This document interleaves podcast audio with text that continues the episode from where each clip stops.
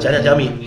好啊，嗯。因为小米这个公司啊，其实说白了，我们有很多人呐、确实是有个小米情节，蛮喜欢雷军，特别是在小米刚刚出来的那时候啊，第一代、第二代的小米啊，嗯，我们觉得很惊艳，系统也做得很好，手机也特别好用。嗯。但是最近这几年啊，我感觉不管它怎么弄啊，什么小米六还要刚出来啊，小米公司成立了七年。啊，小米公司成立了七年，他们的小米六刚刚出来，对，然后在雷军小米六发布的最后一张 PPT 嗯。是我们正在努力搞定量产。呃 说明他们的量产的问题还是没有解决，是吧？对。嗯，但是我觉得现在说白了啊，嗯。不管雷军怎么样秀他的情怀啊，嗯。小米的手机的销量啊，那个不断的在下降，这是一个不争的事实，嗯。是吧？嗯。这一块的话，呃，杨总不知道有没有自己的想法啊？好，小米这个企业呢，其实是一个非常非常值得我们去研究它、去了解它、去观察它的一个企业。它是一个很典型的代表啊，成立短短的七年，甚至于在它大概四年的时候，估值就突破了四百亿美金啊，非常非常典型的一个高成长型企业的代表。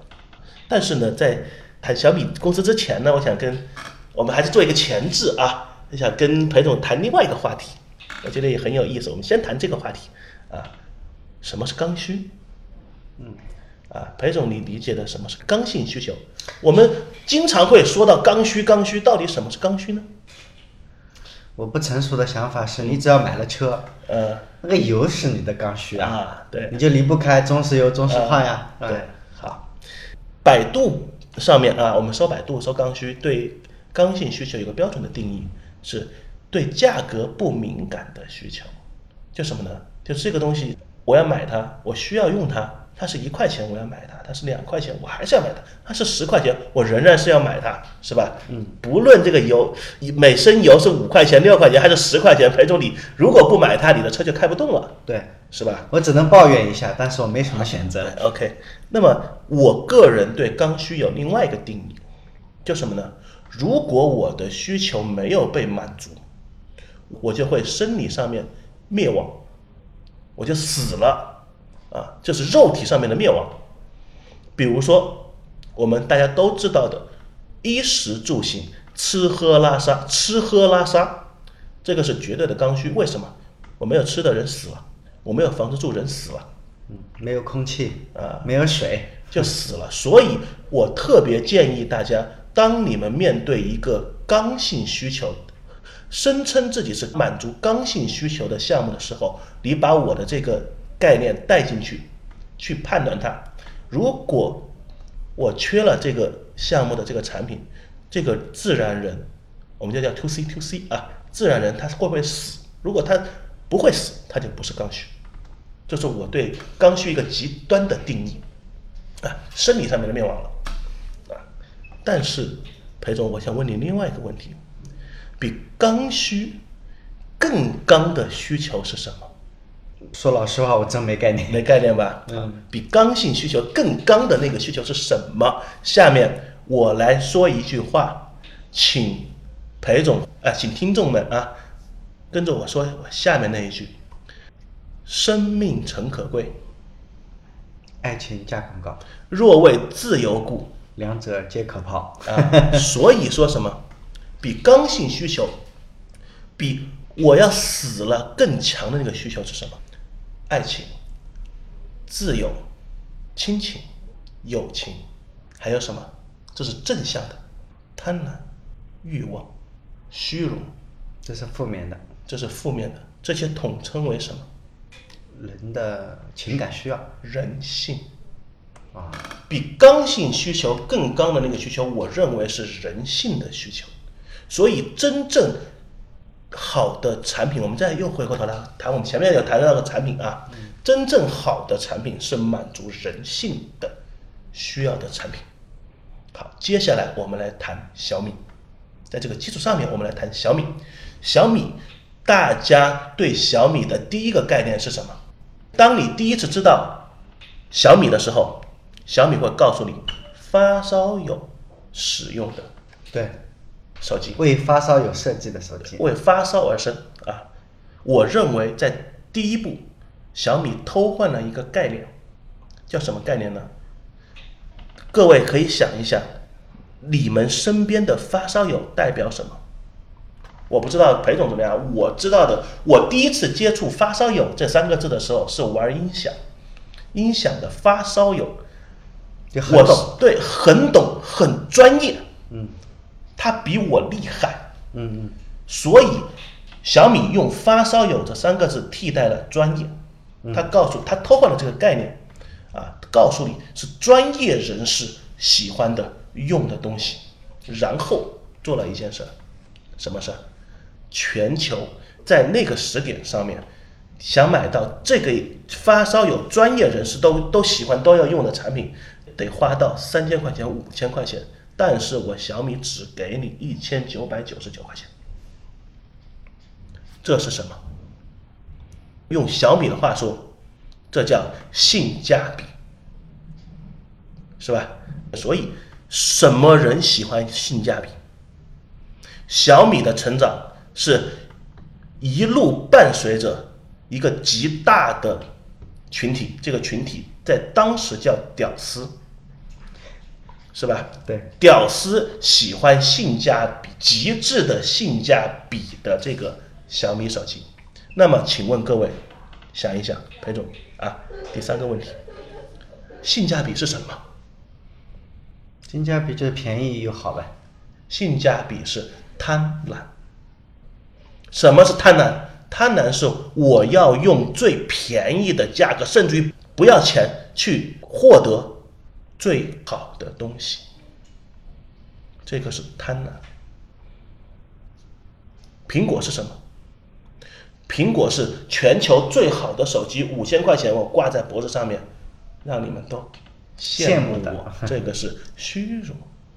所以小米是一个人性级的产品，性价比打的是人性，贪婪的人性支撑了小米四百亿美金的估值。这是我看到的小米。它击中了人内心深处那根弦，就是贪婪。屌丝们希望用最少的钱获得最好的东西。好，今年是二零一七年，小米刚刚成立七周年，发布了小米六。最近两年我们都在谈论一个问题，我们大家都看到了，小米好像有点问题，小米的估值好像没涨过了。有很多文章还在说小米的估值在跌，啊，其实没有跌，只不过它没涨了，没动了。确实，小米这两年受到了很大的冲击，啊，互联网手机不行了，互联网卖手机不行了。现在小米最新是说要开，要在全国开一千家是一万家小米的线下店了，是吧？要走到线下了，啊，过去互联网不行了，要到线下去了。因为我们还听说什么 OPPO 啊，呃，还有华为华为啊，嗯啊，就这几个对手啊，对它的打压是非常严重的。对，我们回过头来看，小米成立七年，过去两年，往回推两年有一个时点，小米推出了它的红米，杀到六百九十九，两年以前，而两年以前，华为做了什么事？华为的 Mate 七出来，卖多少钱？三千多。在这个关键的时点，这两年里面，小米和华为走了完全不同的两个战略选择，通过产品看战略。而最近两年是什么时代？最近两年不是屌丝的时代了，屌丝的时代已经过去了。最近两年是消费升级的时代。过去两年一个关键的时点，小米推出了六百九十九的红米，它还在打价格战。还在打，但是今天就就前两天，小米六从两千四百九十九做到了两千九百九十九，它把价格提起来了。但是小米在过去两年里面，它遗失了两年消费升级的机会，这个就是小米在两年以前的那个战略定位没有选择正确，因为一系列的事故导致了它和华为之间走出了完全两个不同的曲线，而恰恰在这两年里面，伴随着全中国的消费升级。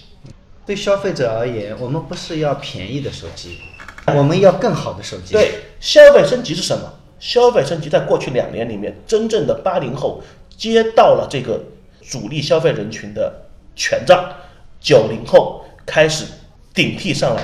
我们的工资底薪工资从八百、九百、一千，已经上涨到三千了。在这个大的环境下，大的环境已经变了，已经不是屌丝的时代了，已经是消费升级的时代了。在这个时代里面，这个时代的用户是希望我出更多的钱去获得最好的产品。消费行为和消费心理已经发生了，在这两年里面发生了天翻地覆的变化，而小米没有捉到这个战略时机，所以导致了我们今天看的到小米它的问题，它出了问题。首先被华为反超，然后在过去一年里面被 OPPO 和和 vivo 反超。而且这些手机都还真的有这个特点，他们不是在想办法把东西卖便宜，而是要把东西做好，卖做更贵。卖得更贵。嗯，对，所以这个是时代，我们已经进入了全新的消费升级的时代。所以各位可以看一下，从七年前、六年前，我们怎么样看看待小米，看待以小米为代表的互联网，嗯，互联网思维，到今天我们说互联网进入到下半场了，我们到今天我们说消费升级到另外一个战场了，到今天我们说中国的中产阶级在崛起，所以这个也是为各位要做创业的朋友啊，想做创业的朋友来提供一个新的思考的方式、思维的方式。时代变化了，嗯，有道理。嗯，包括你看，我们中国人以前去日本啊买那个马马桶桶，其实道理是一样的。我们不是要便宜的东西，我们要更好的，我们为此愿意花更多的钱。对，而我们其他的一些呃手机厂商、嗯 OPPO 也好，vivo 也好啊，华为也好，他们都捕捉到了这个消费趋势。嗯，而小米呢，仍然站在它原来的那个所谓打性价比的那个模式。其实打性价比它，它打习惯了嘛，要改其实还是蛮难的。嗯其实对，其实对于雷军，其实一定包括小米的高层，他一定看到了这个这个趋势，但是因为当时可能的战略的问题，他用了这两年时间在都在解决这些问题啊，包括他最近也推出了自己的芯片啊，用这两年时间来解决这些问题啊，其实呢，呃，虽然我们看有可能他出现了很大的战略上面的失误，但是调整很快，就用了两年时间在调整，我们可以再来观察小米未来两到三年的变化是什么。以小米六，正好今天这个时点，以小米六我们可以来看它，好像呃今年他们的目标出货量是七千万台，现在已经完成了大概两三千万吧台吧，所以今年对于小米来说是一个战略升级、品牌升级、产品升级的一个非常重要的年份，是小米要打翻身仗，在默默的潜行中打翻身仗的一个年份啊。到今年年底，我们可以再来看雷军先生作为中国最优秀的创业者，去看他在做哪些变化啊，这个也是我们都拭目以待了，嗯，好吧？对小米，希望他能做好。雷军也是一个非常有梦想、有情怀的 一个企业家对。我觉得他应该是有这两年的迷失，对他而言啊，我觉得他应该还有这个本事、有这个能力再走出来。啊，其实我们可以，大家可以看这个，都会有一个波峰波谷的一个一个周期性的一个一个东西。呃，六年以前、七年以前，呃，雷军先生用互联网思维打了传统行业一个一个措手不及啊，呃，但是用了五年的时间，传统行业进行反攻了。对啊，然后又又又会会不会又过两三年，又一个五年的周期，啊，再看雷军先生再怎么样子来反攻，对哎，这个其实很有意思。